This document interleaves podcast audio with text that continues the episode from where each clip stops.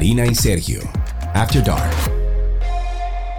Y aquí estamos de vuelta. Qué bueno es regresar, Karina Larrauri, ¿verdad que sí? De vuelta, de vuelta, amigo, y con toda nuestra audiencia que acostumbra a buscar en cada uno de nuestros episodios esas cosas que eh, les enseñan, Sí. que le dan poder a través de la información. Pero este no es solo un episodio más, sino que es el primero de este año 2023, el número 71. Queremos aprovechar iniciando este año dando las gracias a todos nuestros oyentes por acompañarnos en esta nueva etapa, en esta nueva temporada de Karina y Sergio After Dark, donde vamos a compartir, como ya es costumbre, un tema muy interesante. Bueno, hablemos del pensamiento. Leí en algún momento, Karina, que somos lo que pensamos. Y no sé qué de cierto tiene eso, pero vamos a descubrirlo en el día de hoy. De eso se trata. Pero no siempre tenemos control sobre lo que pensamos. Me pasa con frecuencia que hay pensamientos intrusivos que vienen a mi mente sin yo buscarlo. Es como de repente. Y así mismo como viene, se van. Pero tenemos que aprender a hacer el ejercicio de tener el control sobre lo que llega y qué hacemos con eso. Y uno a veces piensa que esos pensamientos son inofensivos, pero luego entonces descubrimos que como que llegan y están con más frecuencia y que cambia mucho nuestra conducta y la forma en la que vemos el mundo. Hoy nos sentamos junto a la psicopedagoga y neurocoach Emma Fernández, cariñosamente la Magister. Con ella vamos a descubrir hoy el poder de lo que pensamos. Hola Magister, ¿cómo estás? Yo estoy feliz como lombriz. Yo vengo recibiendo After Dark hace un tiempo y he tenido la oportunidad incluso de interactuar con ustedes. Y qué rico pensar que este es el mejor momento porque cuando se cierra un primer mes del año, la gente se mortifica. Ya, ya no comencé, ya no hice. Qué chévere es saber que los cierres de un primer momento son la apertura de lo que viene. Y los vengo escuchando a los dos. Por un lado, tú me preguntas que si yo soy lo que pienso y por otro lado, Karina me habla de estos pensamientos intrusivos que a veces como que me revenean la mata y vuelvo contigo y me dice, no, eso me limita y me tranca. Respiremos profundo. Y pensemos, ¿verdad? Pero bueno, pero yo estaba diciendo eso mismo, Magister, al inicio, o sea, hace unos, eh, unos minutos atrás, de que hay una frase famosa y dice que somos lo que pensamos. Entonces, ¿qué hay de cierto en eso? Yo te voy a responder diciéndote que la forma en que yo pienso afecta la manera en que yo hablo y actúo y por ende mis resultados. Esto que yo genero, lo gesto, lo doy, vuelve a mí como una emoción de agrado, de desagrado, de alegría, de tristeza, de miedo. Y esas emociones entonces vuelven a subir al sistema operativo para decirme, ahora tú vas a responder desde la alegría, no, no, no, desde la ira, no, no, no, desde el miedo, no, no, no, de- desde la angustia. O sea, esas emociones impactan mi patrón de pensamientos. La respuesta, soy lo que pienso, soy lo que pienso, tienes razón. Buda tenía razón. Después dicen que Sergio Carlos lo dijo y se arma el lío. No, no, no, no. Que no, señores, que fue Buda, que no fue Sergio. Pero tomando en cuenta eso de que somos lo que pensamos, entonces tenemos que ponerlo como en la primera fila de importancia, el tener el control sobre lo que pensamos. ¿Por qué? Porque muchas veces, y hablo quizás de- desde la experiencia, muchas veces entendemos que somos eso. O sea, que no tenemos el control sobre lo que llega a nuestra mente y qué hacemos con eso que llega a nuestra mente, porque viene desde una emoción. ¿Cómo podemos dar herramientas al que nos escucha en el día de hoy para que entienda que tiene el control sobre esos pensamientos? Lo primero es mentira, todo era mentira. Usted no tiene control. No, no. Eh, Es que ahí la cosa. O sea, usted no puede ser tan controladora que usted piense que usted va a controlar los pensamientos. No, mira, ellos vienen y fluyen, ¡pa! y entran al sistema operativo. Ahora es cómo yo responda a ese pensamiento Exacto. donde está el poder, porque esos pensamientos van a hacer lo que le dé la gana contigo. Entran y mientras más yo resista ese pensamiento, mucho más ese pensamiento dice, pero es que tú no estás entendiendo que te voy a doblegar. Y ahí es donde yo con mucha frecuencia le digo a la gente, aprende a reírte de ti. Y este pensamiento que otra vez está aquí, ríete. Sí, ¿por qué? Porque cuando yo soy capaz de reírme de algo, yo soy capaz de transformarlo. Y eso lo dijo Richard Bangler, que es uno de los precursores de la programación neurolingüística lingüística. Entonces, reírme, hablar desde el humor. Mira, cuando yo tengo estos pensamientos... Oh, que lo que quiero es pellicar a una gente, por no decir otra cosa. Mira, yo tengo un adolescente que me dijo esos pensamientos que entraban a mi cabeza como una bola de ping-pong, ping-pong, ping-pong. Y yo lo que quería, y hago el silencio, de lo que quería porque para poderlos desaparecer tenía que desaparecer ella. Y eso es algo que ha ocurrido con muchas personas como un impacto de aquello llamado pandemia COVID-19 que ahora toca a ti, a mí y a todos los que nos están escuchando, reformular cómo nosotros responder a los pensamientos que van a seguir llegando, que son intrusivos, que son simpatiquillos, que son agradabilillos, que son maltratativos. O sea, tú le pones el nombre que tú quieras. Sin embargo, ese pensamiento va a llegar y me toca a mí parar, respirar, verlo, ¿ok? Esto es lo que hay. ¿Cuál, cuál es el mensaje? ¿Qué es lo que me estás queriendo decir? Si el mensaje trae miedo, si el mensaje me genera miedo, ese miedo, el Señor, el miedo es bueno, el, miedo no es malo. O sea, el miedo me dice pausa en Carolina. El miedo moviliza, señores. Sí. Claro. Me toca a mí, se revisa para Foni 1. ¿Qué, ¿Qué es lo que está a mi alrededor? ¿Cuál es el mensaje? Y entonces ser agradecido. Esto es como Mary Kondo. Hay que agradecer a ese mensaje, hay que agradecer ese pensamiento, decirle muchas gracias por participar, ya sí, ya yo tengo tres hijos y ya yo me doy cuenta que no te necesito y que no tengo que ser perfecta y que todo va a estar ok si yo no soy perfecta y que la, cosa, la casa puede estar desarreglada. Mis pensamientos también pueden estar desarreglados. Entonces, yo creo que hay que conectar desde esa perspectiva, recibirlos, ver cuál es el mensaje y yo voy a recomendar que lo escriban. Porque ayuda a poner sobre papel y a mí, y, a mí me ayudó mucho en ese tránsito de tratar de entender mis pensamientos. Y, hago la salvedad también, en Magister, a ver si usted está de acuerdo. A mí me funcionó mucho el hacer eso, escribirlo y desarmar el pensamiento, porque muchas veces ese pensamiento negativo de irritabilidad va enfocado a, a nuestras personas alrededor. Entonces decía, no, espérate, aquí no hay ningún culpable, yo tengo que buscar la forma de entender este pensamiento. ¿Cómo sería ese proceso? Que no es fácil, pero ¿cómo sería ese proceso más allá de sacarle la seriedad, reírnos de ese pensamiento intrusivo que llega, de ese pensamiento negativo? ¿Cómo yo acostumbro al cerebro a que no me domine alrededor de esos pensamientos? Mira, lo primero es, dice John Ron, si alguien camina por la senda errada, no necesita motivación tú apurándole, necesita educación para guiarle hacia el bien. Cuando yo saco el pensamiento de mi cabeza y lo escribo, yo comienzo y lo veo desde una perspectiva distinta, porque mientras está en mi cabeza, yo no logro eh, tenerlo a mano, no logro manosearlo, esa es la palabra que yo quiero utilizar, manosear ese pensamiento, mirarlo, masajearlo, cogerlo y levantarlo desde esta perspectiva, mirarlo desde la otra, y el ver las palabras que yo utilizo, vamos a conectar que la forma en que yo pienso gesta y va a impactar el tipo de vocabulario que yo use toma un marcador y comienza a circular cuántas de las palabras que estás utilizando están siendo obstaculizadoras a lo que realmente tú quieres llegar a lograr. Yo miércoles, mira, es pare, me da cuerda, me tienen harto, eh, nada se puede. O sea, ajá, porque si yo veo desde afuera, veo ese lenguaje, entonces yo puedo comenzar a tachar y poner otras palabras. Yo tengo en mi oficina un póster que me encanta de este niño el travieso, ¿cómo que se llama él el travieso? Daniel el travieso. Daniel, exacto. Me encanta, me encanta Daniel el travieso. Y mi amiga Ana María Pellerano bota el, el, el póster porque no le gusta el mensaje. El mensaje dice, si vale la pena hacerlo, vale la pena hacerlo bien. Cuando yo veo que ella bota el póster, le pido el póster. Y ella me dijo, pero eso ni se parece a ti, esa no es la forma en que tú hablas. Yo, tú tienes razón. Meses más tarde, ella me visita a la oficina y se encuentra con el póster montado y con un marcador negro.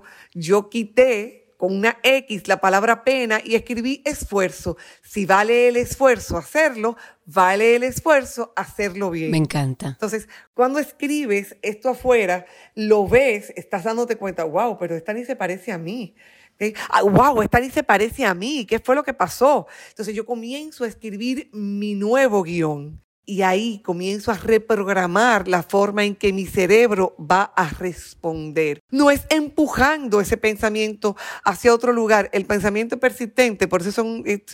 Ajá. Repite. Se va a quedar ahí. Repite, tapa y tranca, repite, tapa y tranca. O sea, no, usted no puede estar como el dominó. Usted no está queriendo todo el tiempo repetir tranca. Ahí no. Es cómo fluyo con el pensamiento, me doy cuenta del mensaje, replanteo el mensaje y entonces lo verbalizo. Exacto. Sí, es importante. Podríamos decir, eh, Magister, que hay factores de nuestro pasado que influyen en cómo pensamos hoy en día. Absolutamente. Cuando se habla de las creencias limitantes, las creencias limitantes vienen de una programación, y de nuevo por eso insisto en la programación neurolingüística, esta programación de cuando tu madre o tu padre te decían a ti lo que eras capaz de hacer. Mira, muchacho, no te pongas a inventar, bájate de ahí. O la abuela te decía, lávate la mano porque tú eres un aqueroso. O sea, comenzaban este lenguaje de que si tú eras aqueroso, de que si tú eras incapaz, de que para ti siempre tú te caías, de que tú eras un torpe. Ese tipo de lenguaje al momento de yo quererme arriesgar a hacer algo distinto, de yo querer salir de ese camino común que yo tengo y querer ampliar mi zona cómoda, esos pensamientos comienzan, pero tú te estás volviendo loco, pero tú no te acuerdas que tú eres un torpe, que tú siempre fallas, que a ti las cosas no te salen, tú dices que vas a hacer una cosa y no te salen como tú lo dices. Entonces, desde esa perspectiva, las creencias limitantes comienzan a invadirnos como esos pensamientos intrusivos. De nuevo, soy de las que creo de pararme frente al espejo todas las mañanas. Señores, yo aprendí esto cuando yo tenía como 12 años, que leí un libro cualquiera que compré en una venta de libros que daban en el colegio. Decía, párate en el espejo todas las mañanas y di algo que tú eres capaz de hacer hoy. Ah, mira, me, encanta. gusta. Lo voy a Me aplicar a partir de ahora. Anoten ahí.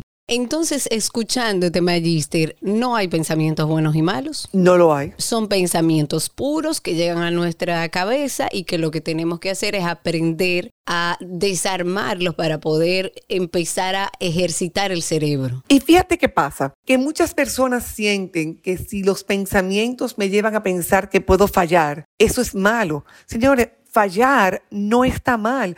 Fallar es una oportunidad que yo tengo de al equivocarme aprender de esos errores. Fallar no es malo, lo que es malo es no aprender de esos fallos. Totalmente. Exacto. Dice Stephen Covey que la persona proactiva es aquella que acepta la responsabilidad de sus pensamientos y acciones. ¿Te sale bien? Yes, yo lo logré. ¿Te sale mal? Yes, me tengo que sentar a revisar porque yo no quiero que me vuelva a salir mal. O sea, Claro. sin embargo, el asumir la responsabilidad y si esos pensamientos vienen a mí porque me lo dijo la mamá, me lo dijo la abuela, me lo dijo el tío, ese maestro, ¿ustedes se acuerdan de ese maestro que usted lo tenía pisado? Señores, pues Mi también... profesor de matemática en la universidad. No digo más nada. Sin embargo, acuérdate también de esa maestra o ese maestro que te dijo, veo en ti condiciones que, que a veces son talentos ocultos que tú dices, ¿usted cree? ¿Usted cree? De verdad. Y yo les voy a, a compartir un talento oculto que yo aprendí de ustedes. Uno de mis pet peeves, algo que a mí no me gustaba de mí, y era un pensamiento reiterativo, era mi voz. Yo encontraba que mi voz era muy masculina, que mi voz era muy guacala guacalapú y que yo quería hablar como las chicas, o sea, yo quería hablar como Karina, yo quería hablar como Cristi y a mí no se me daba eso ni, na- ni de maldad.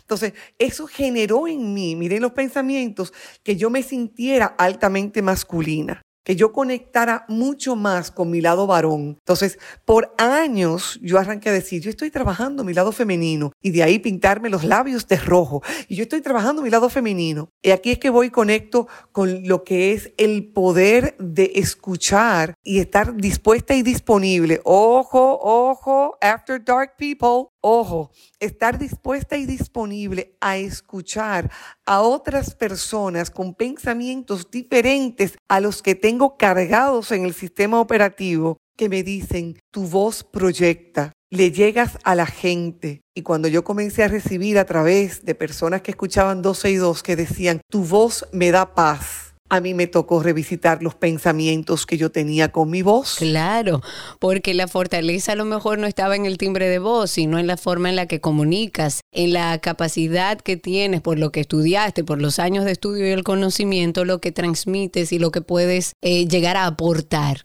entonces, eh, eh, retomando un poco el tema de los pensamientos y a dónde dirigimos eso que pensamos, no se da muchas veces, Magister, que en medio de esos pensamientos buscamos un culpable, que ese culpable podemos ser nosotros mismos y, nos taladramos a nosotros mismos, o buscamos a alguien fuera que es el culpable de que me pase lo que me está pasando con mis pensamientos. Si una persona fuera es culpable de mis pensamientos, yo le estoy dando el poder de mi vida a otra persona.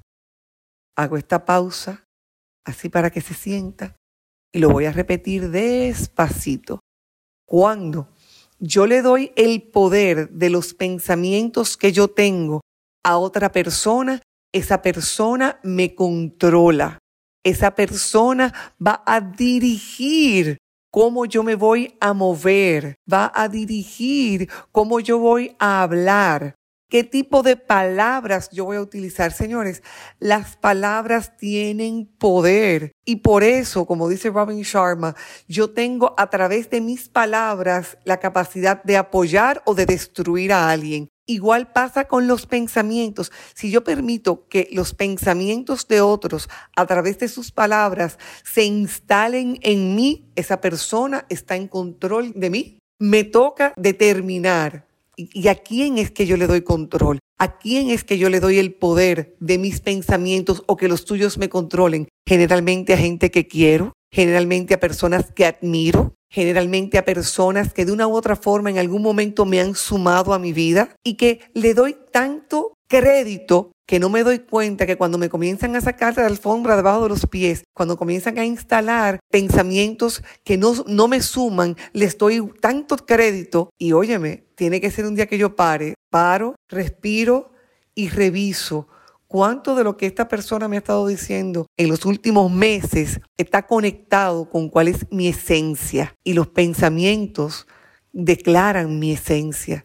Por eso cuando el que bebe y se emborracha, dice lo que piensa. Entonces, ¿cómo podemos nosotros dejar esos pensamientos del pasado, cómo lo podemos echar a un lado y que no nos afecte moving forward, o sea, cuando nos estamos moviendo hacia, hacia adelante. Mira, que tú no lo quieres echar a un lado, yo los quiero archivar. Okay. Y, es muy distinto. Y tú dirás, ¿cómo, eh, Emma Carolina, el efecto es el mismo? No, uh, uh. cuando los quiero echar a un lado, les estoy diciendo, ustedes no son importantes y ahí es que vuelven con fuerza, porque tú no me vas a quitar del sistema. Yo te digo, muchas gracias por participar. Mira, te voy a archivar aquí cuando te necesite, te voy a accesar. Porque hay pensamientos que en un momento son limitantes, que si yo puedo tener acceso a ellos, espérate un momentico, ¿tú te acuerdas cuando fulano me decía tal cosa? ¿Por qué era que me lo decía? ¿Cuál era el valor de lo que me estaba queriendo decir? ¿Qué era lo que yo necesitaba aprender? Que parece que en ese momento no estaba lista y ahora cuando lo saco, lo escucho con una actitud distinta y me doy cuenta, ¡Sas! Eso era lo que yo necesitaba. Eh, y vuelvo y lo archivo. Entonces, el aprender a archivar las memorias y saber dónde están son el mejor momento para que no vengan como una pedrada de atrás para adelante. ¡Auch! ¡Auch! Efectivamente, efectivamente. Y te agarren de sorpresa, claro. Y ahí sea el lío. Magister, para ir terminando este episodio que me parece de muchísimo valor, que empecemos a entender que nuestra mente es un músculo, que lo que tenemos es que aprender a llevarla, no a evitar, no a intentar sacar todo de nuestra cabeza, sino trabajar con lo que tenemos para ir modelando nuestros pensamientos hacia algo que nos haga eh, vivir una vida más plena. Para hacer como una especie de resumen, Magister, y puntualizar qué podemos hacer y dejarle algo práctico a nuestra audiencia, herramientas finales, puntualmente, ¿cuáles, cuáles pueden ser para nosotros como cambiar el foco de qué tenemos que hacer con los pensamientos. Recogida para Foni 1, comenzamos con el humor la importancia de aprenderme a reír de esto que yo estoy viendo. Esto es ridículo. Si me aprendo a reír, sí, si me aprendo a reír, conecto con el lado derecho del cerebro que me da las oportunidades de ver las cosas desde tres perspectivas. Si yo veo algo desde tres perspectivas, definitivamente me voy a encontrar con una solución. Dos, aprender a que esos pensamientos que me tumban me pueden enseñar que el fallar es una oportunidad de ver las dificultades que tengo desde una perspectiva diferente y que al verlo así puedo encontrarme con una solución o con un nuevo patrón de pensamiento. Tres, darme cuenta a quién estoy valorando, a quién le estoy dando crédito y cuáles son las cosas que esa persona suma y en qué momento me comienzo a dar cuenta. Espérate un momentico, siempre que pienso en ese tipo de ideas que esa persona me trae, me tranco. Si me tranco, hacer un ruido, un ruido, un aplauso fuerte. Vamos, cualquiera de ustedes dos, ¿quién a aplaudir? Aplauda, alguien aplauda. Eso. Se puede bailar, se vale bailar. Ah, que se vale, ahí que te voy. Tú aplaudes y te paras. Oye bien, aplaudes y te paras. El cerebro entra en un estado de alerta y entonces verbalizo lo que yo sí quiero. Cuando tengas ese pensamiento intrusivo como una mosca mental ahí, ahí, ahí, ahí, haz un ruido, un ruido repentino, te paras y verbalizas lo que tú sí quieres.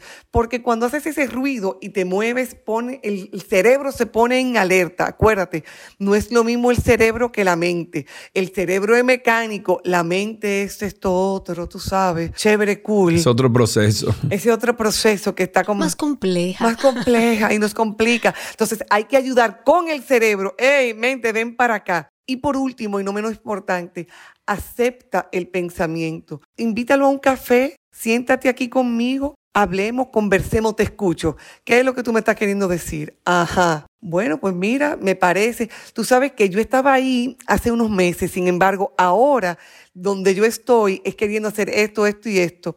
Gracias por participar puedes proseguir. Retírese, archívese y hablamos después. Y hablamos después. Palabra de honor, te la vamos, Señor. Ahí están entonces las herramientas finales. Ojalá que podamos hacer este ejercicio para en este nuevo año que recién inicia 2023 podamos empezar a modelar aquellas cosas que pensamos, tener una vida más positiva, saber que tenemos el control de nuestros pensamientos, que solo hace falta que lo veamos, no tratemos de desecharlo, vamos a verlo, vamos a hacerle frente, vamos a enfrentarlo y a tener una vida más positiva alrededor de nuestros pensamientos. Magister, gracias. Los quiero. Un beso, Magister. Hasta aquí esta, bueno, estas técnicas, ¿verdad? Que nos ha dado la Magister. Si quieres ponerte en contacto con Karina y Sergio After Dark, puedes escribirnos a infoafterdarkpodcast.gmail.com. Además, puedes seguirnos en Instagram, Karina y Sergio After Dark, Karina Larrauri y Sergio Carlo. Debemos comprender que nuestros pensamientos son la base de nuestra vida. De ellos no depende nuestra realidad, sino nuestra forma de concebirla y también nuestra manera de responder a ella. Sé que puede sonar poético lo que estoy diciendo, pero en este episodio descubrimos que hay un poder increíble en lo que pensamos. Muchas de las cosas que nos ocurren se derivan de cómo la vemos en nuestra mente. Y ahí es donde el poder del pensamiento nos demuestra su importancia. En la conducción estamos Karina Larrauri y Sergio Carlo. Este contenido fue producido por Cristi Tapia y en la edición nuestro querido Raven Pineda. Recuerda que nos puedes enviar notas de voz con tu testimonio a través de un enlace que está en la descripción de este episodio o a través de las redes sociales buscándonos como Karina y Sergio After Dark. Karina y Sergio After Dark.